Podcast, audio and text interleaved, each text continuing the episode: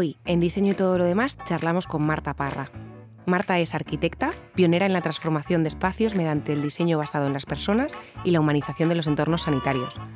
Socia cofundadora de Viray Arquitectura en 2001 y es a raíz de su propia maternidad cuando decide dedicarse profesionalmente a transformar los espacios dedicados a la maternidad en los centros hospitalarios. Y lo hizo junto con Ángela Müller. En 2008 comienza en su andadura como Parra Müller Arquitectura de Maternidades, colaborando con el Ministerio de Sanidad en el cuerpo teórico del cambio de espacios en las maternidades, que posteriormente aplicarán y desarrollarán mediante proyectos por toda España, Europa, África y Latinoamérica, siendo pioneras en el rediseño centrado en las personas de los espacios de parto y nacimiento. Además, es cofundadora y activista a través de la asociación El Parto es Nuestro. Han recibido diversos premios, Destacan por su relevancia el Premio Arquitecto del año 2018 del Consejo Superior de Colegios de Arquitectos de España, junto a su socia Ángela Müller, y el Premio Internacional al Mejor Diseño Arquitectónico de Salud y Bienestar en 2022.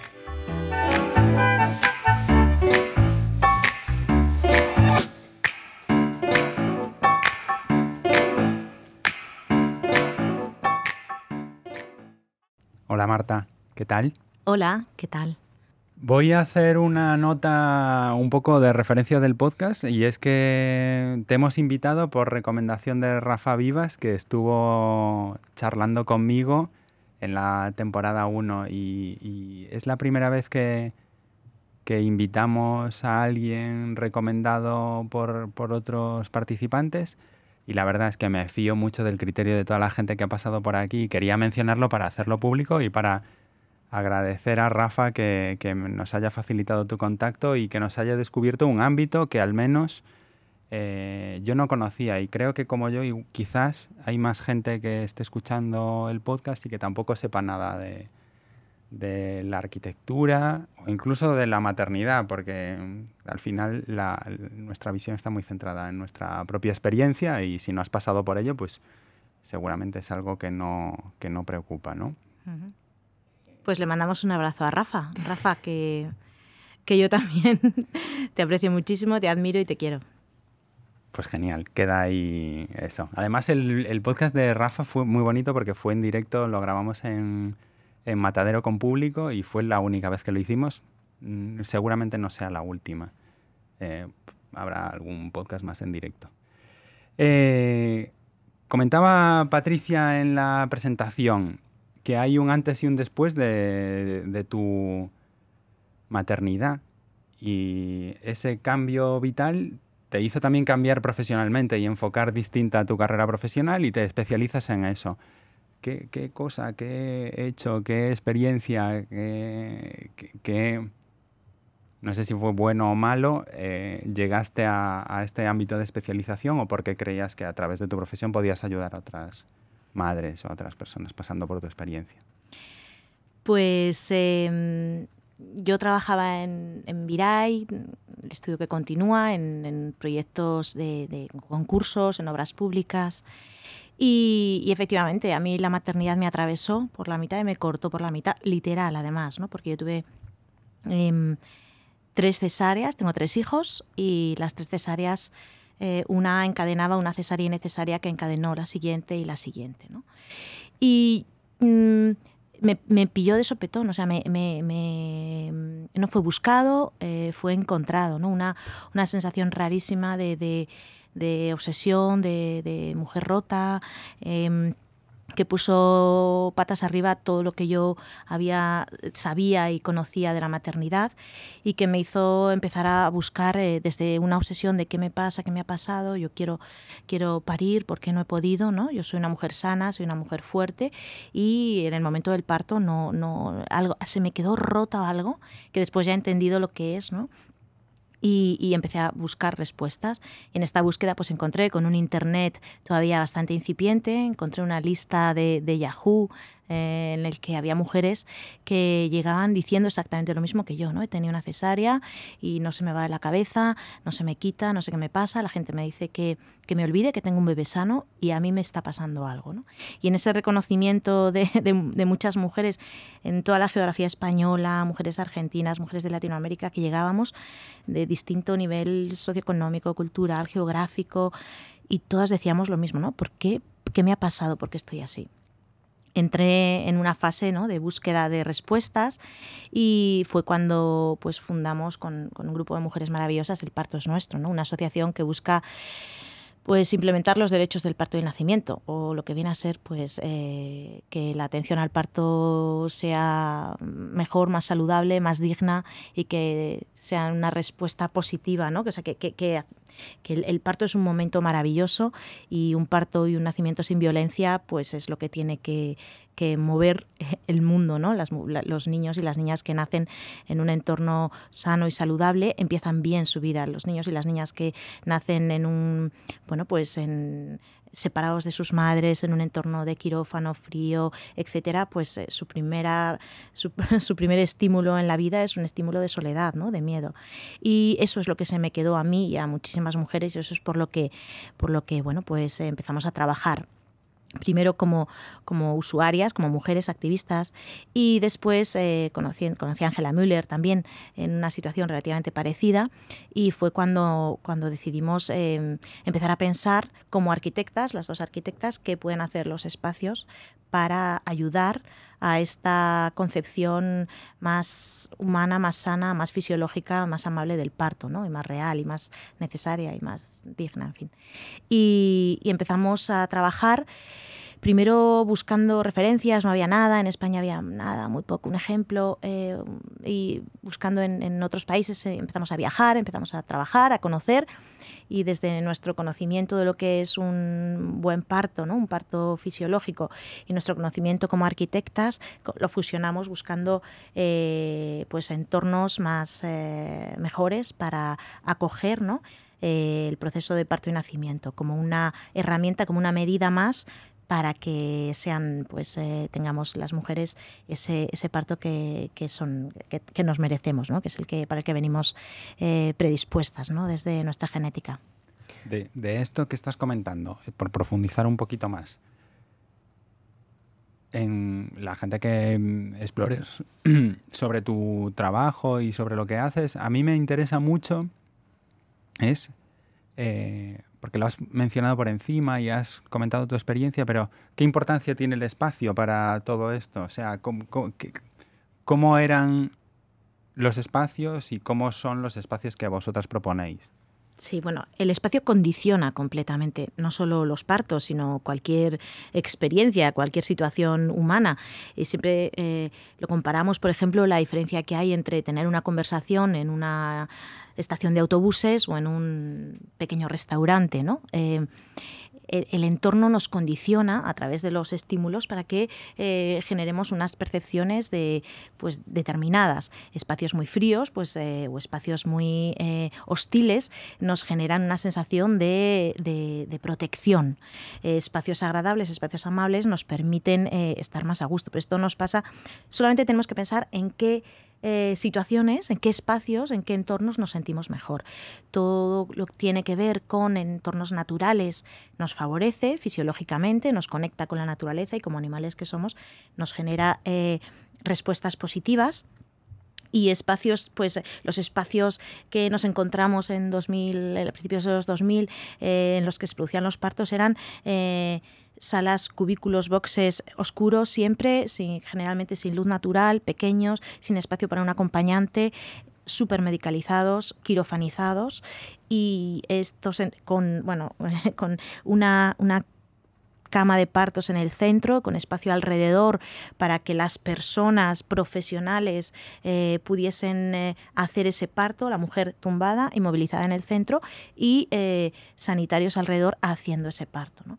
Eh, claro, este es un modelo em, en el que la mujer no tiene, e, es sometida, no tiene mucho que, no, tiene mucho que aportar más que eh, pues ese contenedor pasivo. ¿no? Si le damos la vuelta, si entendemos que el parto es un proceso eh, de movimiento, de salud, de conexión entre madre y bebé, en el que el bebé va adoptando unas posturas eh, que le va comunicando a la madre, de modo que la madre, las, posiciones que más le calman el dolor son las posiciones que necesita para que su bebé haga los giros para salir, ¿no? Todo en un mm, baile eh, de hormonas y mecánico y biológico fascinante y maravilloso.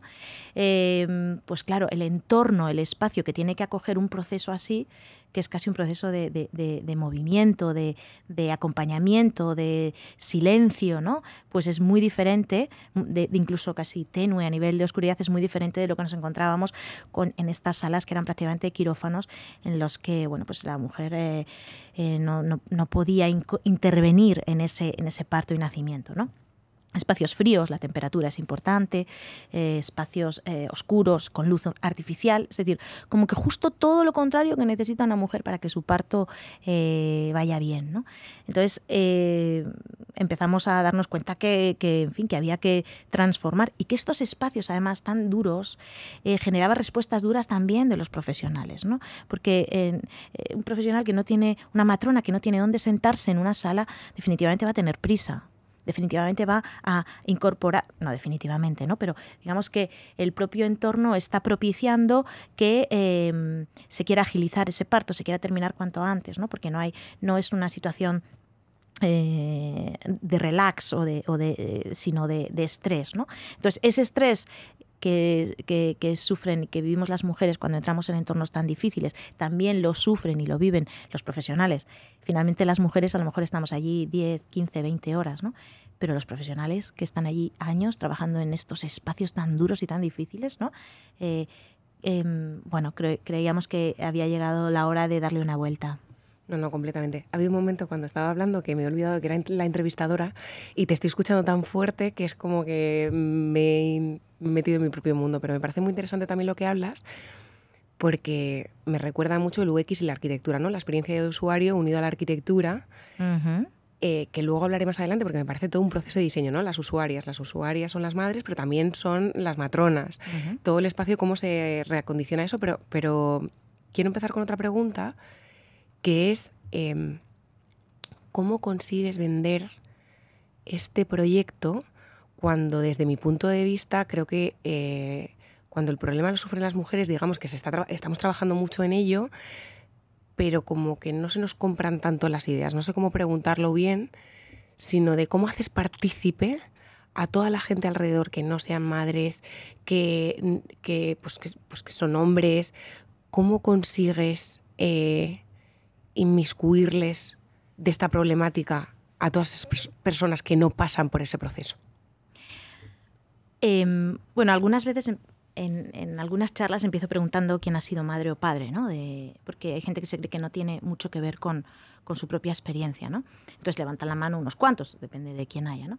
Y, luego solemos hacer la pregunta de ¿y quién, o sea, quién ha parido? Pues eh, no sé cuántas personas, un porcentaje bajo, depende del, del foco, ¿no? ¿Y quién ha nacido? todos, todos y todas hemos nacido, ¿no? Y a todos y a todas nos ha tenemos esa impronta, se nos ha impregnado en, nuestro, en nuestras células lo que nos ha pasado. ¿no? Y es desde ahí, desde donde eh, podemos trabajar, no es una cuestión de mujeres, es que no, es que es una cuestión, es, un tema de, derechos humanos, de, la sociedad, ¿no? Eh, de las mujeres, por supuesto, porque somos quienes ponemos el cuerpo porque somos quienes ponemos la, carne en el asador y nunca mejor dicho. Eh, pero es un tema también que afecta a, bueno, no sabéis hasta qué nivel afecta a las parejas, ¿no? a la relación de pareja. A la pareja como, como acompañante, como, como padre o como persona que acompañe, y a la propia relación de pareja. ¿no? Em, por supuesto, afecta a toda la infancia, a toda la infancia. Y por supuesto, afecta, eh, es muy curioso como cuando hablo de esto, pues a, mujeres que han tenido sus partos hace muchos años se les despierta algo, ¿no? Porque a, ninguna mujer se nos olvida nada del parto, ¿no? Es, es una, impronta que queda para siempre, ¿no? Y además es así, fisiológicamente está bien que sea así, porque estamos preparadas para que nuestro cerebro fije para siempre el primer momento, ese primer encuentro con el bebé, para que nos enamoremos profundamente del bebé eh, se genere ese apego, no se nos olvide nunca. Cuando el parto se produce en una situación eh, difícil o, violenta o, no esperada que, rompe esta, esta, fisiología, a las mujeres se nos queda también eso para, para siempre. ¿no? Entonces, eh, ¿cuántas abuelas han, recuperado eh, al cabo del tiempo sus relatos ¿no? y, han sanado una herida que tenían oculta y tapada? Y, por otro lado, pues yo creo que como es de la sociedad, muchas cuando lo, compartan, cuando lo compartimos con, con, con hombres, ¿no? entienden bien, entienden muy bien de qué estamos hablando. Y parejas entienden muy bien que no quieren ver sufrir a sus, a sus, a sus mujeres, ¿no? Y yo creo que, que de verdad es un tema, eh, no sé, global, ¿no? Es un tema de sociedad, de, de, derechos de toda la sociedad, ¿no? Y, yo creo que sí, que, que, se entiende bien, no hace falta... Em, no hace falta estar en el momento de embarazada que busca un lugar para dar a luz, sino que, que, como es un bueno es global y nos afecta a todos y así lo entendemos. De esto que comentas, entiendo el punto de, de, empatía y de simpatía respecto a la problemática, porque efectivamente todos hemos nacido, todos hemos estado, hemos sido actores de ese proceso en un rol u otro.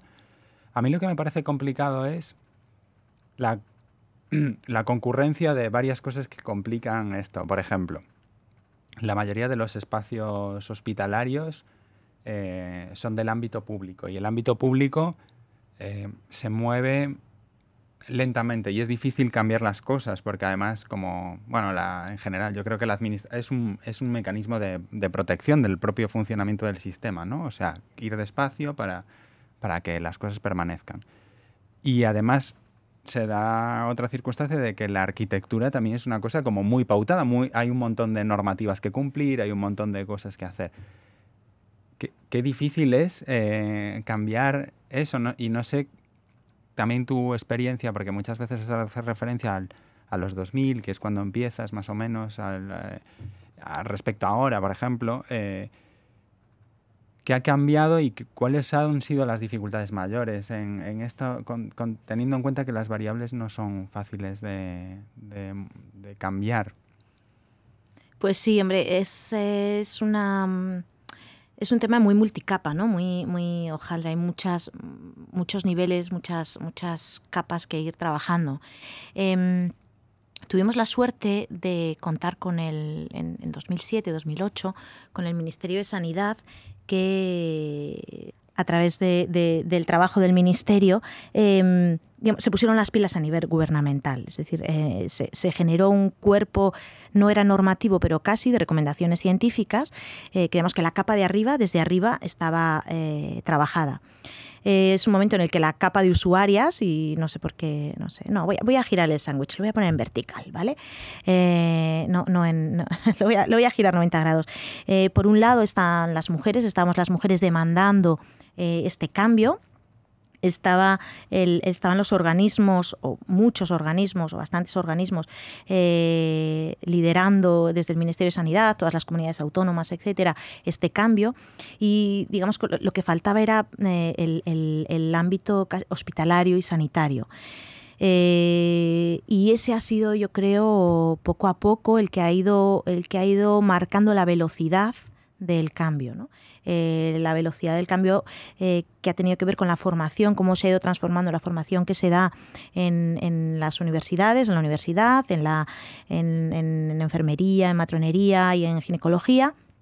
Poco a poco va cambiando. Eh, matronas que se han ido a estudiar fuera, que han venido entendiendo que el parto puede ser otra cosa y que en otros países con unos niveles de desarrollo eh, similares o, mejores las cosas se hacen de otra manera y el parto es seguro también trabajando de otra manera. Y bueno, eh, y después los hospitales que, en los que implementar este cambio tenía mucho que ver y tiene mucho que ver con la voluntad de, de, quienes están ahí trabajando. ¿no? Y bueno, ese ha sido un poco el reto. Entonces, eh, como siempre hay, una, siempre hay un grupo de vanguardia que, que, se pone a trabajar de manera muy solitaria, muy eh, en solitario me refiero, ¿no? Como arrancando esa innovación y, empujando el carro ahí, intentando arrancar el, tren. Y bueno, según va creciendo esta masa crítica, la que le va va afectando el problema, pues van cambiando las cosas. ¿no? Yo creo que ahora hay un cambio tremendo, eh, brutal respecto de hace unos años, un cambio en el cual eh, eh, las mujeres ya sabemos lo que necesitamos, sabemos lo que no queremos, ¿no? sabemos exigirlo. las organizaciones, los hospitales, poco a poco se van a, ya hay muchos hospitales que hacen las cosas de otra manera, pero sigue, sigue habiendo una, una enorme, una demasiados es, demasiados lugares, demasiados hospitales donde no se hacen las cosas conforme la evidencia científica eh, nos ha dicho desde hace mucho tiempo. ¿no? Entonces, bueno, y muchas mujeres que siguen llegando, por ejemplo, a la Asociación El Parto es Nuestro, contando historias de sus partos similares a nuestros momentos iniciales. ¿no? Entonces yo creo que, que efectivamente hay una masa crítica ya que está generando que, que este esté sobre la mesa esta situación, esté aceptada y estemos trabajando sobre ello. Pero bueno, siempre queremos como meter más prisa, ¿no? Porque todavía son muchos los hospitales, por ejemplo, a nivel entornos y espacios que tienen unas, unas infraestructuras obsoletas y que impiden a los profesionales trabajar adecuadamente y a las mujeres pues vivir su parto de manera saludable, ¿no? Porque estamos hablando de, de salud. Y aquí, mira, introduzco una cosilla que no quiero que se me olvide. Eh, la medicina eh, incluso las cesáreas están fenomenal, son eh, importantísimas para salvar vidas, pero complican mucho las cosas cuando no es necesario y las han complicado demasiado. En el parto nuestro hablamos de ni una cesárea más ni una cesárea menos. Y, bueno, pues en esta, eh, bueno, integrar, engranar todo esto para que, pues que lo que lo que sea la salud de las mujeres, la salud de los bebés esté por encima, por ejemplo, de la gestión o de la, de la presión asistencial de un hospital pues creemos que es algo que tenemos que seguir trabajando por ello, ¿no? Totalmente, me parece un caso de éxito el pasar de la teoría a la práctica junto con el Ministerio de Sanidad y la verdad que, voy a ir ahora a la página web que tenéis porque es que los, los proyectos son mm, de, son deliciosos. Yo lo llamo delicioso porque de verdad que, lo vamos a dejar en las notas y os animo a todos y a todas a que le echéis un vistazo a la web porque es increíble. Muchas gracias. Quería volver a, a lo de UX y arquitectura sobre todo porque son mis dos mundos, ¿no? Yo, yo, bueno, ya lo saben muchos de los oyentes, estudié arquitectura y ahora me dedico un poco más a la experiencia de usuario, más digital, eso sí que es verdad, pero todo el discurso que estás contando, Marta, me resuena, me resuena muy familiar. Estás hablando de lo que decía antes, ¿no? Usuarias, personas que te, parto de un problema y le intento dar la solución y luego a través del diseño. Em, cuando me meto en la web veo que dividís los espacios en función de la experiencia que cada uno tiene y me imaginaba las pantallas que nosotros diseñamos, ¿no? De ahora estás haciendo en esta parte esto, ahora en este, este otro proceso, mental, ¿no? Y de hecho, cuando entré en vuestra página web de, de Parra Müller, había una pestaña que se llamaba Usuarios vulnerables. Y dije, ¿se estarán expandiendo? Digo, ¿habrán cogido todos los aprendizajes que tienen de maternidad y se los estarán llevando a otros entornos? Y quería preguntarte por eso. Em, ¿Estáis pensando en expandir todos esos aprendizajes fuera del entorno hospitalario de maternidad? Pues es que es bastante inevitable, ¿no? Em, es bastante inevitable, primero, como, como casi línea de vida nuestra, ¿no? Primero eh, abordamos las maternidades a raíz de nuestras maternidades, ¿no? Y segundo, van creciendo, según van creciendo nuestros críos, pues van a la escuela y resulta que empezamos a, ver con los mismos ojos con los que hemos aprendido a analizar la realidad de las maternidades los espacios para, para, para aprender, ¿no? Eh, y que son más espacios para enseñar que espacios para aprender, ¿no? Y entonces de repente volvemos a ver la importancia de que de generar entornos en los que sea el niño o la niña quien encuentre todo lo que necesita para aprender, ¿no? Le, le volvemos a cambiar el foco del profesional, del ginecólogo a la mujer, del profesor, de la profesora a la alumna, al alumno, y así seguimos, ¿no? Y van, van creciendo nuestros hijos y vamos encontrándonos con otros retos, con otros retos de vida vamos teniendo padres mayores que van vamos encontrándonos situaciones también de acompañamiento en, pues en casos pues de, de, demencia etcétera que nos van sensibilizando y al final nos damos cuenta que es exactamente eso son personas vulnerables. Y el entorno aquí o sea si nos impacta a todos y si nos condiciona a todos a las personas en situación de vulnerabilidad muchísimo más. Y eso es súper importante tenerlo en cuenta porque em, cuanto más vulnerable es la persona, mm, más importante es que el entorno aprenda a cuidarle, que diseñemos entornos que les que, sirvan para que se encuentren mejor. Porque además, en esta situación de vulnerabilidad es probablemente cuando las personas son capaces de demandar menos, de pedir menos, ¿no? Son menos escuchadas. Bebés, en UCIs, em, personas mayores, oncología, etcétera, ¿no? Y bueno, pues empezamos a trabajar en otros ámbitos. Empezamos por la oncología, que es como, en fin, los espacios para recibir tratamiento de quimioterapia, etcétera. Es que no puede ser, o sea, bastante complejo y complicada es, ese, ese paso y ese trago para que el entorno, para que el espacio no tire hacia arriba. O sea, tienen que ser espacios luminosos, tienen que ser espacios em, optimistas, tienen que ser eh, lugares que que estén pensados para que haya alguien a su lado, si quieren que esté a su lado, ¿no? y les haga que el entorno sea eh, mucho más llevadero, ¿no? Y, y, como creemos tanto en que el espacio tiene esa capacidad, pues no nos queda otra. Estamos ahora empezando a trabajar en salud mental. ¿Cómo son los espacios de salud mental de los hospitales? Son tan hostiles, tan agresivos, tan desde la protección, que, que se convierten en profundamente inhumanos. Y estas personas altamente vulnerables necesitan entornos muchísimo más humanizados, ¿no? más domésticos, más domesticados, más que les recuerden al lugar donde quieren estar, donde están mejor. ¿no? Y bueno, pues sí, seguimos trabajando, hemos trabajado, trabajamos en, colegios, en espacios educativos, en oncología, como he dicho, en, UCIs, en, bueno, y en una de las eh, campos que estamos ahora trabajando también es el de las residencias de mayores, ¿no? Como en qué espacios pasan nuestros mayores sus últimos años de vida, cuál es la casa, cuál es el hogar de nuestros mayores, cómo, cómo, cómo es posible que salgamos todos em, sobrecogidos cuando vamos a una residencia. No es por las personas que están dentro, que son nuestros mayores, es por ese entorno tan difícil que nos genera en fin, ¿no? Que, que, que, desde luego es todo menos, menos ese concepto que nos gusta usar, ¿no? de cuidador, de tercer cuidador y, trabajar y poner, igual que la experiencia de usuario, ¿no? pensar en qué necesita esa persona, ese usuario, esa usuaria, para ponerla en el centro y tratar de eh, sostenerla o tratar de generar un entorno que les eh, dé mm, cabida a sus necesidades físicas y emocionales emocionales. ¿no? Entonces, bueno, pues desde ahí es un trabajo apasionante, la verdad, porque van cambiando las personas, la mirada es la misma, es una mirada de, de pensar en qué necesita, cómo siente el espacio una persona mayor, cómo se orienta, cómo se desorienta qué le ayuda a sentirse más tranquilo, eh, cómo es ese, cómo es esa, ese confort acústico, cuánto, eh, cuánto aporta o cuánto genera estrés el que no lo haya, ¿no?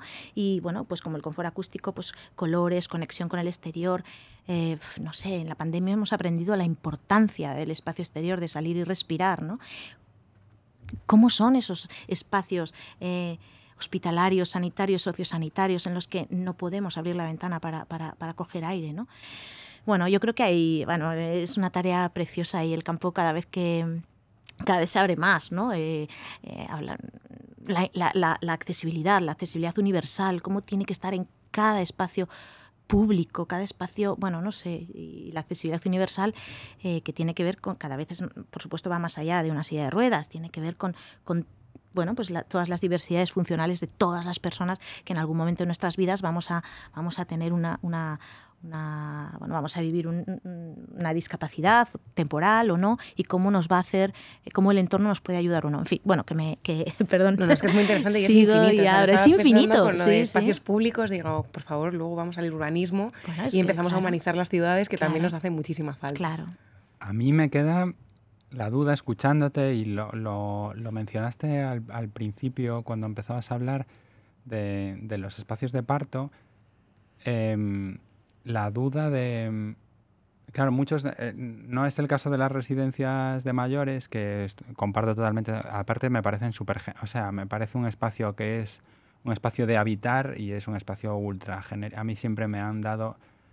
Y además se da una circunstancia que no es la gente. Yo, por, por una experiencia personal, tuve una época que visité varias en fase de construcción y me, me parece, o sea, cuando están proyectadas y cuando están sin usar listas para entrar y está nuevo, o sea, que a veces podemos pensar, y sin algunos detalles humanos que, que luego tienen, me parecen durísimas y súper genéricas, o sea, como que no se puede hacer vida humana en ese espacio, ¿no? A mí es un espacio que me resulta muy duro. Pero es verdad que todos los demás que comentas son espacios de uso transitorio, que lo mencionabas tú antes, ¿no?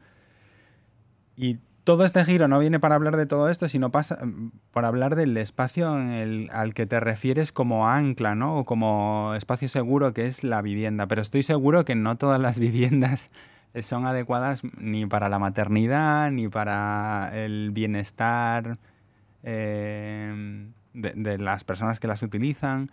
Eh, también no sé, quería que, nos comentaras un poco cómo era la experiencia pues, o, de, o de la crianza, de la maternidad en las viviendas y qué espacio de mejora hay o cómo podemos hacer mejor nuestros espacios, que al final es en el que más tiempo pasamos o del que más control tenemos, porque el hospital pues te toca el que te toca y igual si no está preparado, pues lo tienes que sufrir, pero, pero del que todos tenemos control, que es nuestra vivienda, ahí qué ámbito de mejora tenemos o qué cosas estamos haciendo mal y podríamos hacer mejor.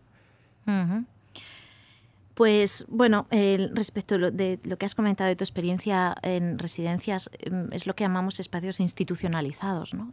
Reconoces rápidamente de qué se trata, ¿no? Em, reconoces rápidamente dónde estás. Los hospitales son, son lugares que que reconocemos inmediatamente. Si eh, no queremos ir al hospital y seguimos reproduciendo edificios que parecen hospitales y que nos recuerdan desde el primer momento, sean nuevos o sean antiguos, que estamos en un hospital, lo mismo en una residencia, lo mismo en un colegio. Eh, y aquí, em, bueno, pues... Em, me, gusta la bueno el, aportar este y además es un concepto que, que con Ana Monviedro es un, una arquitecta que está estudiando mucho de neuroarquitectura, hemos compartido mucho, eh, de entorno enriquecido.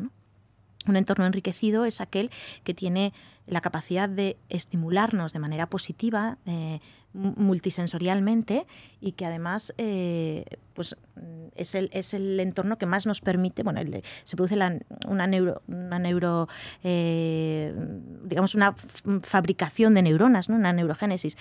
Y este, este concepto de entorno enriquecido es el que funciona cuando lo llevamos al hospital. es decir, claro que no podemos hacer una no sé, una UCI como nuestra casa.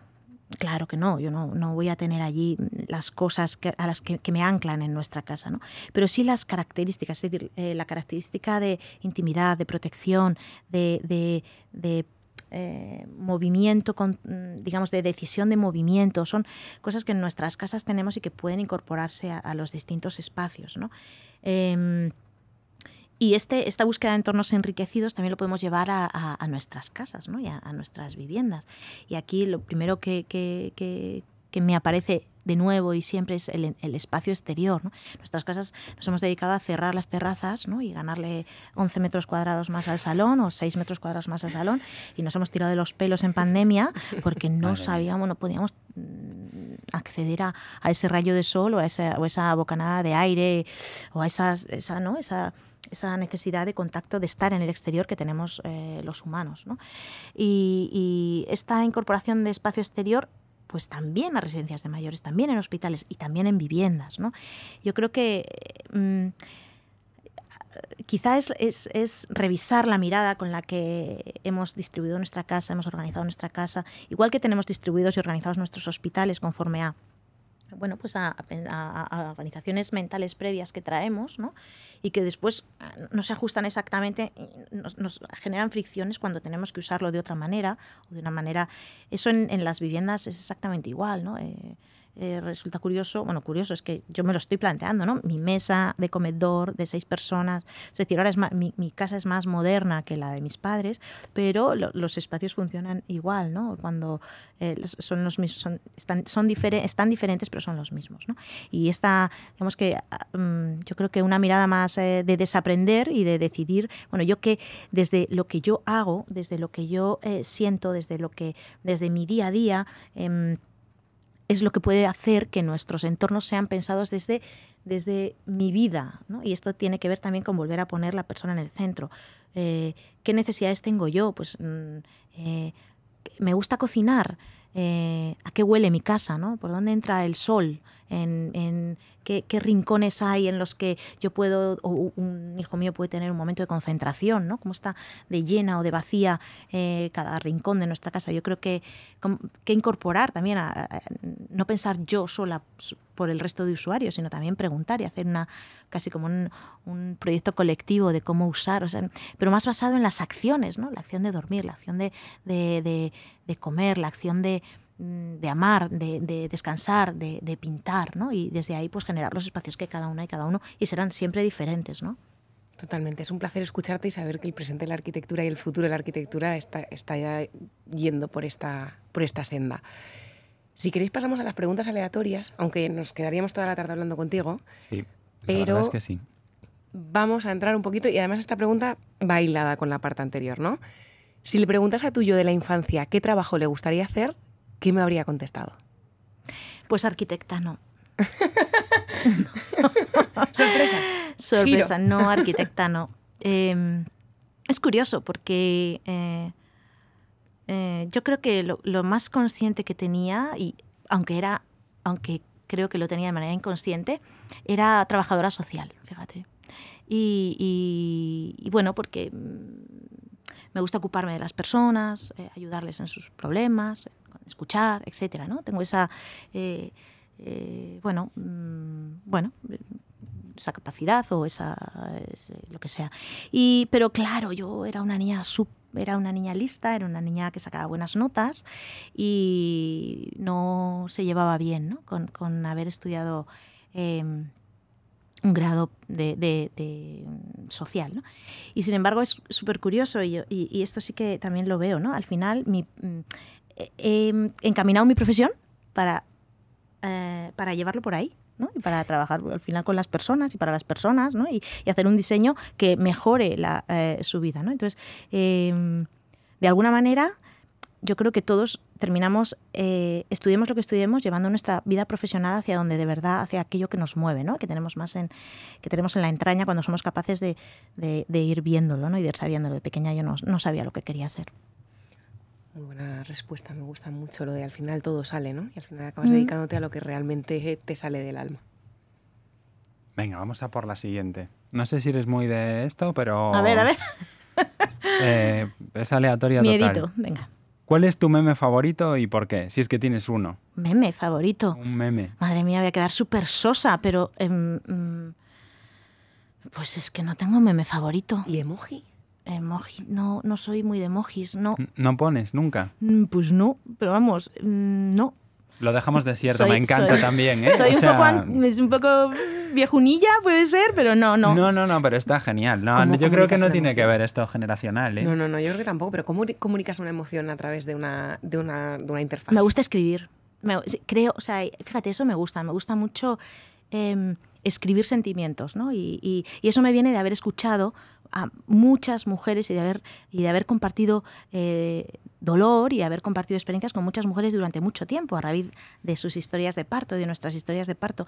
Entonces, eh, me gusta escribir y me gusta escribir de cómo plasmar sentimientos. Y, entonces, y además no me importa tardar y escribir frases largas. No, no, no tengo prisa escribiendo. Y entonces, pues eh, me gusta y me gusta llegar a acertar con la palabra.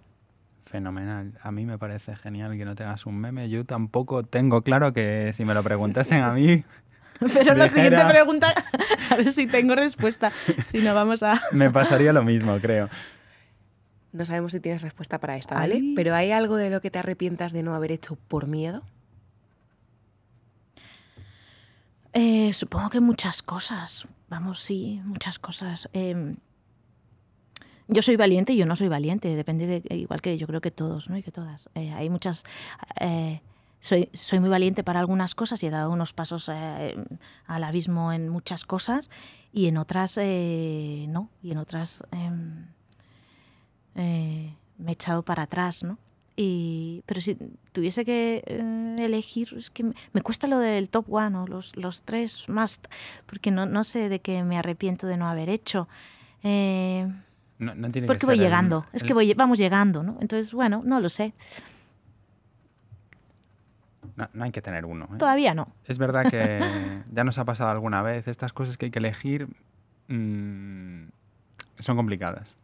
Bueno, pero está bien porque me pongo a pensar y seguro que cuando salga por esta puerta diré, pero ¿cómo no dije eso? Que encima iba a quedar genial y habría quedado estupendo y tal. Pues no, no, no me sale ahora. No soy, no soy, no soy una persona rápida que tiene la respuesta enseguida. Soy de la de tenía que haber dicho, tenía me quedo, y siempre me quedo con las ganas de haber dicho. Pero bueno, pues, pues ahí está.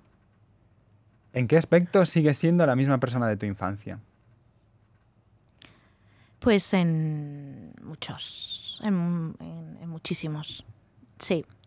Em, quizá lo que más me... Lo que más valoro es que em, no me siento con una mirada de vuelta, ¿no? Sigo, sigo, sigo mirando a las personas con, con, con una buena mirada. No, no, no, estoy, a la, no estoy a la defensiva de, de las personas, ¿no? y eso me gusta. Y yo creo que es una característica de, la infancia y, me gusta no, no estar, no sé. Sí, me gusta eso, aunque a veces sea un poco naif, ¿no? Pero, pero me gusta pensar que cuando conozco a alguien que, que, que, está, que, está, que está todo bien, ¿no? No estar pensando, no tener ases en la manga o estar protegiéndome por si acaso eh, se tuercen las cosas, ¿no? A la primera, siempre bien y siempre eh, positiva, ¿no? Yo soy muy de esa escuela. Esta semana además he hablado exactamente de lo mismo. Sí. Eh, Patria siente porque estaba en la conversación. He hablado exactamente lo mismo. A mí me tiene que demostrar la gente, pero de entrada todo el mundo bien. Hmm. Eh, luego ya hay gente que te decepciona. Y pero hay gente poca, además, ¿no? Sí, pero bueno, siempre hay alguien que decepciona. Hay personas de todo tipo, ¿no? y hay gente que hace cosas mal. Pero de entrada yo pienso que con todo el mundo bien y que todo el mundo tiene algo que aportar hmm. y que contribuir. Sí, total. Me, me siento muy en sintonía. Qué bien. Es verdad que es un don, ¿eh? O sea, quiero decir que no, no, todo el mundo empieza desde lo positivo y luego va bajando puntos, sino que hay gente que también empieza de, yo no me fío y luego ya voy ganando confianza. Sí. Y dices, jope, qué pena. Yo no sé si tiene que ver, no, no, no, sé si tiene que ver, ya me dices tú que sí. No sé si yo lo relaciono con, con la energía, ¿no? Yo, yo tengo mucha energía y la, la, he tenido siempre. Y ni siquiera era consciente antes que la tenía, ¿no? Yo tengo mucha energía, no, no me canso. Y entonces no me gasto no sé, como que no tengo que dosificar la energía, que, que, no me tengo que, no tengo que guardarme energía para, por si acaso, ¿no? Y yo creo que desde ahí eh, no, no, no, tengo, no sé, no tengo que hacer reservas. Y eso me permite pues ir, eh, ir un poco, no sé, con, hacia adelante, ¿no? Sin, sin más, no sé. ¿Te pasa? No lo había pensado lo de la energía. Yo también me considero una persona que hace muchas cosas y que tiene bastante energía, pero nunca lo había visto, ni, eh, ni pensaba que la gente se reservara la energía, la verdad. Puede ser. No, no lo sé. Yo tampoco digo que la gente se reserve energía. Sí, hay como un Fórmula 1 para la recta o algo, no sé. No, pero yo sí que lo que había escuchado es que las personas, y no estoy diciendo que, que tú seas extrovertida, ¿eh, Marta? No te conozco tanto como para decir una afirmación categórica sobre esto. Pero sí que había escuchado que las personas extrovertidas tienen mucha energía y no pierden monedas cada vez que hacen interacciones con otras personas. En cambio, las introvertidas como que les cuesta un poco más em, tener esas interacciones sociales y van perdiendo un poco monedas a lo largo del día. Entonces, mm. como que lo he relacionado con el pensamiento que tú tenías mm. y digo, pues puede ser eso, que, que, tú te llenes de, como que no pierdas energía y además es que te llene el tener interacciones sociales. No sé. Puede ser. Madre mía, muy bien. Sí, Nos sí, hemos puesto bien intensos ahí. para eso son las preguntas. Esas son las preguntas aleatorias. A eso hemos venido. Muy bien. ¿Alguna vez has viajado sin acompañantes? Sí. Sí, y, varias veces, pero me quedo con una, porque fue la primera vez que viajé sola em, después, de, después de, mi periodo de maternidad más intenso, ¿no? Y, fue, y me fui a Chicago. Y me fui a Chicago precisamente a, recibir un premio que nos habían dado eh, por un proyecto nuestro, por el proyecto de, las salas de parto de Nuevo Belén. Eh, ganamos un premio internacional primero, una, categoría con un proyecto muy pequeñito y, se recogía en, Chicago, ¿no? Yo no había ido nunca a Estados Unidos, eh, mis hijos ya eran mayorcitos y me fui una semana yo sola. A es que fue, o sea, era una sensación de volver a tener todo el control de todo, el control de, del tiempo, del espacio, de, de, todo. No había un mamá permanente, ¿no? No sé, eh, no, era demandada. Entonces todo lo decidía yo en todo momento. Y yo decidí, y para mí fue súper nutritivo eh, ir a visitar pues obras de arquitectura. Eh, bueno, bueno, fue, fue absolutamente fantástico. Volví nueva, volví fresca y volví, vamos, eh, muy contenta. Sí, sí, me encanta. Y me gusta viajar sola. Por trabajo viajo sola bastante y me encanta, me lo paso bien. Eh, hago, vamos, eh, trabajo muchísimo y luego también sé divertirme muchísimo y lo junto todo y, y me gusta, me gusta mucho. Y también me gusta, por supuesto, viajar acompañada, ¿eh? pero viajar sola es algo un poquito más especial, ¿no? Me encanta esta pregunta porque es de las que siempre hay de respuestas de todo tipo. O sea, hay respuestas de que prefieren una cosa u otra o que disfrutan más una cosa u otra y en otras preguntas hay como más afinidad, todos más o menos caemos hacia una cosa, pero esta me, me gusta, me gusta que cada uno tiene su experiencia y demás.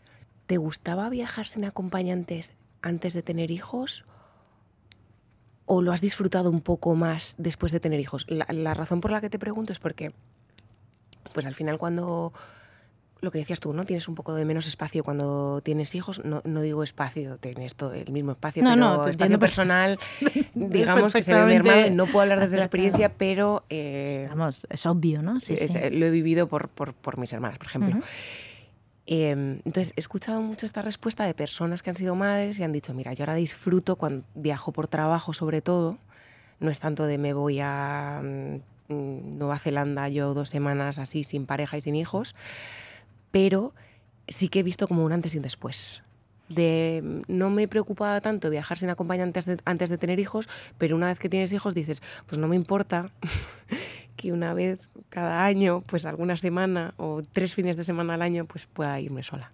No sé, quería saber tu opinión como madre. Yo no tenía tan, o sea, yo, mm, comencé a salir con mi marido mm, desde en primero de carrera, ¿no? O sea, que toda la vida, y entonces hemos viajado, siempre hemos hecho las cosas eh, casi siempre juntos. Lo, lo, último y lo más grande que hice fue irme de Erasmus, me fui sola, evidentemente, me fui a una isla de Grecia, o sea, ella fue vamos, brutal, eh, maravilloso, y me fui sola, ¿no? Eso es como mi gran momento de que tardé sola poco tiempo porque enseguida pues hice un montón de amigos y tal, ¿no? Eh, o sea, no era un viaje de introspección, todo lo contrario, en fin, bueno, no hace falta, o sea, se entiende. Eh, era el Erasmus. y era el Erasmus y, y, bueno, y luego con relativa rapidez ya entré en el mundo de la maternidad, ¿no? Entonces yo creo que casi desde, desde el Erasmus hasta ese viaje a, a Chicago, eh, pues las, las, salidas mm, puntuales tienen que ver mucho con trabajo, con congresos, etcétera, ¿no? Pero esos son como mis dos grandes momentos, ¿no? De antes y, de después.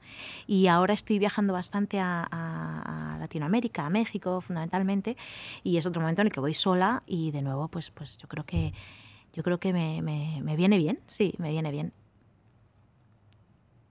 Si tuvieras la oportunidad de dar a tu yo de 16 años un consejo profesional, ¿qué le dirías? Bueno, en tu caso también se lo puedes decir. Un consejo profesional. Casi a tus hijos, ¿no? Porque andarán por ahí, por esa edad. Sí, sí, sí. Eh, un consejo profesional. Pues que te fíes más de, lo que tienes en... Fue, vale, sí, lo tengo. Bueno, eh, sería, fíate de lo que se te da bien porque de lo que, en lo que se te da bien vas a ser bueno, te va a gustar y si te gusta vas a poder eh, disfrutarlo, ¿no? vas a poder vivir mejor de ello, vas a poder eh, eh, conseguir llegar hasta donde tú quieras. ¿no? Y a veces se nos olvida mirar qué, qué, se me da bien, ¿no? Es como, ¿qué te gusta? No, ¿qué se te da bien?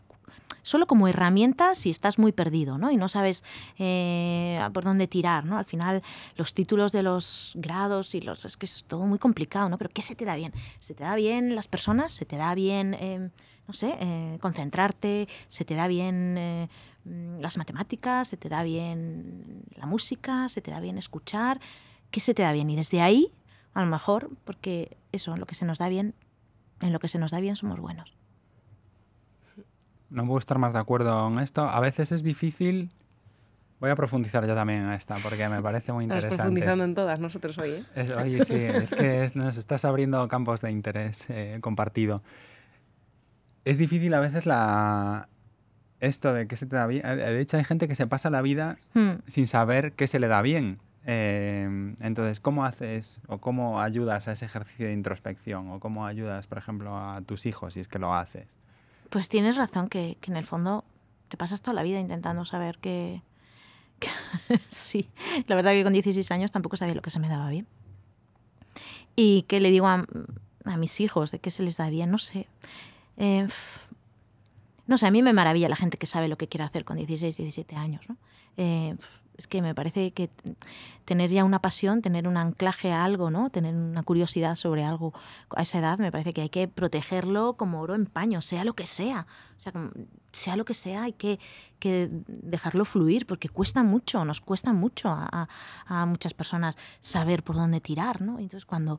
em, mi hijo segundo, eh, Rodri, pues eh, adora la historia y desde muy pequeño, desde muy pequeño, ¿no? Es como, se lo sabe todo.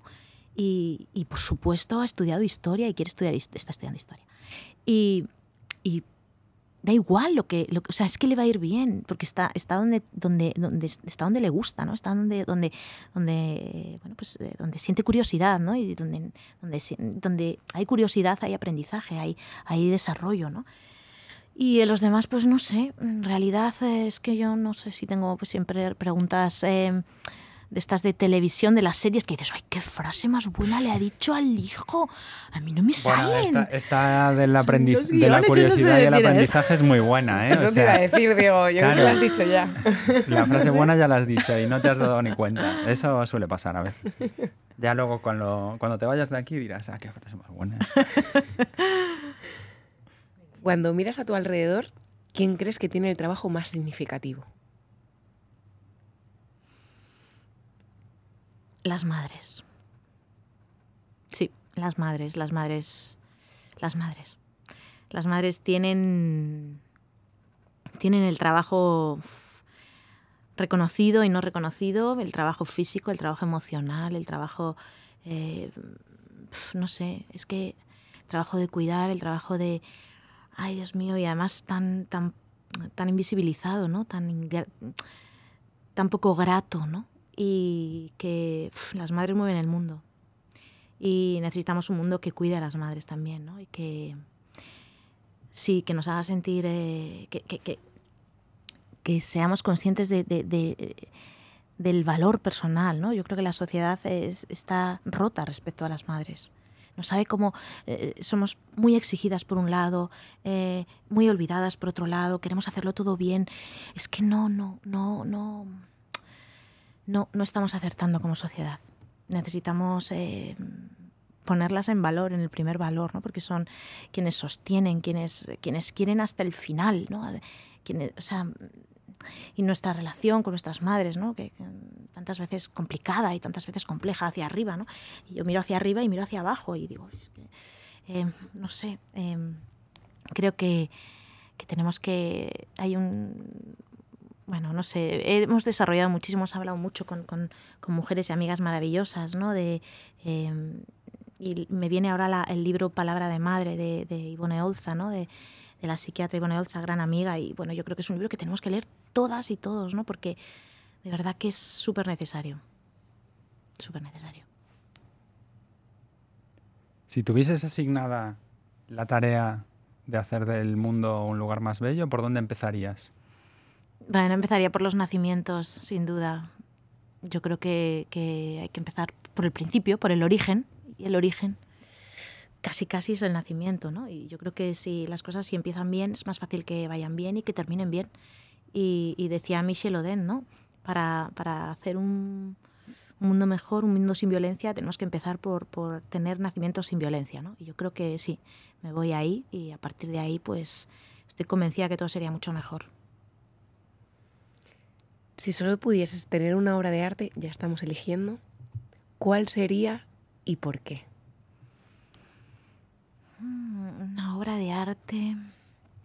Voy a virar un pelín, más que obra de arte, de diseño, de arquitectura, de lo que sea en tu caso.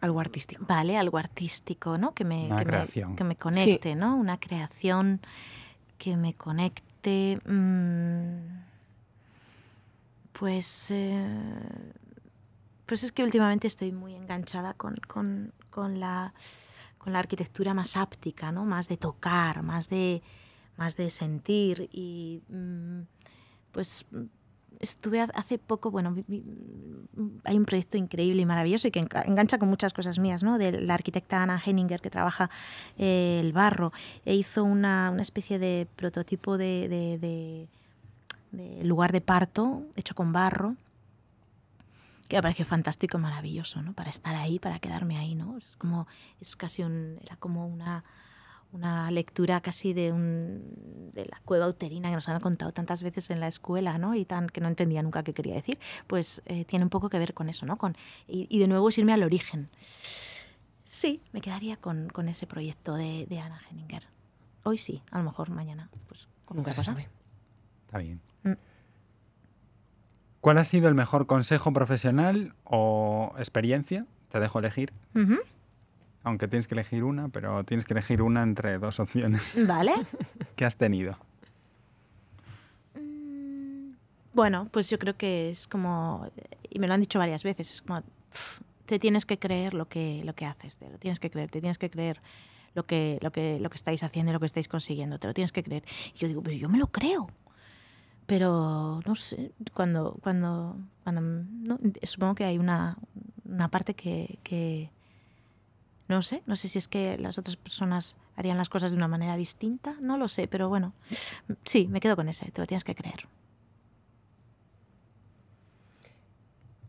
¿Qué es lo que todavía te gustaría aprender? Pues yo, yo de mayor quiero estudiar psicología. Sí, me, queda aprender mucho de, las personas y de, sí, de entender las personas. Quiero aprender más de, sí, de entendernos y entender las relaciones y la, sí, nuestras reacciones también. Sí, estudiaría psicología. Estudiaré psicología. ¿Puede ser? Si pudieras establecer una regla que todo el mundo tuviera que seguir, ¿cuál sería? Pues eh, sería una regla que todo el mundo tuviera que seguir. Pues probablemente tendría algo que ver con, con ah, con incorporar o tocar o sentir o, fiarnos de nuestra naturaleza o de la naturaleza. No sé. O sea, no voy a decir abrazar un árbol, ¿no? Pero, pues no sé, mm, un paseo al, aire y al sol de media hora diaria, no sé, algo así que, que nos conecte, ¿no? Con, con, que nos haga estar mejor desde, desde la naturaleza, desde lo físico, ¿no? O no sé, o Sí, algo de tocar, tocar, tocar algo vegetal, tenerlo cerca, bueno, por ahí. Respirar. ¿Qué es lo que más te gusta de hacerte mayor? ¿Qué es lo que más? Pues. Mm, pues. Pues ver. Eh, ver a la. Ah, me gustan eh, las mujeres mayores. No me han gustado nunca o sea, no me ha gustado. No, no estoy hablando de gusto, sino como que... Marta, estamos descubriendo cosas. no, no, que em, yo, yo, nunca me he fijado en, en, nunca en las, las, mujeres mayores, ¿no? y, y, y desde hace un tiempo me, parecen, me parece maravilloso y fantástico lo que tiene que, que compartirme, que enseñarme. Vamos, es que me voy a convertir en eso, ¿no? Cada vez, o sea, siempre, desde, o sea, durante toda la vida, más mayor, ¿no? Y mm, creo que es otro, las mujeres mayores... Eh, eh, también súper invisibilizadas, ¿no? Desde toda su experiencia. Y es que me flipan, ¿no? Me, me encanta eh, ver aprendizajes en mujeres mayores que al cabo de unos años me llegan a mí, ¿no? Y digo, ah, pero bueno, claro, ostras, esto ya, yo ya, ya, ya, esto ya lo he escuchado, ¿no? Esto ya pasa por ello. Hay cosas que me llegan y, no sé, es me gusta mucho, me gusta, me gusta, me gusta hablar con ellas, entenderlas, preguntarlas, estar cerca. Me parece una fuente de sabiduría y de, fantástica. Es curioso como a veces incluso rechazamos cosas que luego acabamos haciendo, experimentando, porque las rechazábamos desde otro momento vital distinto. De hecho, casi todo, ¿no? O sea, no sé. De hecho, y menos mal, o sea, imagínate que pensásemos igual y que hiciésemos lo mismo con 18 años, o sea, que no hubiese servido para nada toda esta, toda esta vida, ¿no? Todos estos años, que no sé. Sí, sí, sí, casi todo, pero unas veces más que otras, ¿no? Y hay cosas a las que puedes ser más abierto, incluso hacer la reflexión y tal, pero luego acabas cayendo y acabas haciéndolo y acabas volviendo al Dale unos años. Yo creo que al final Creo que cuando ya lo sabemos casi todo, chimpón, se acabó. Ahí nos morimos, ¿no? Es como que el, el- el recorrido va para, va para eso, ¿no? Y llega un momento que ya... Ya hemos Cuando ya lo sabemos todo, Hemos cerrado el círculo y, Y ya está, ¿no? Y ya está. está. todo, y está bien, eso es. Eso es. Oye, Marta, eh, nos quedaríamos charlando contigo mm, el día entero. Eh, ha sido yo. un placer conocerte, compartir este ratito contigo y, y muchas gracias por venir. Pues un placer, muchísimas gracias por, por, bueno, pues por abrirme esta, esta ventana eh, literal y de donde estamos y nada un placer me encanta y me encanta haberos conocido muchísimas gracias gracias de verdad Gracias a ti por venir.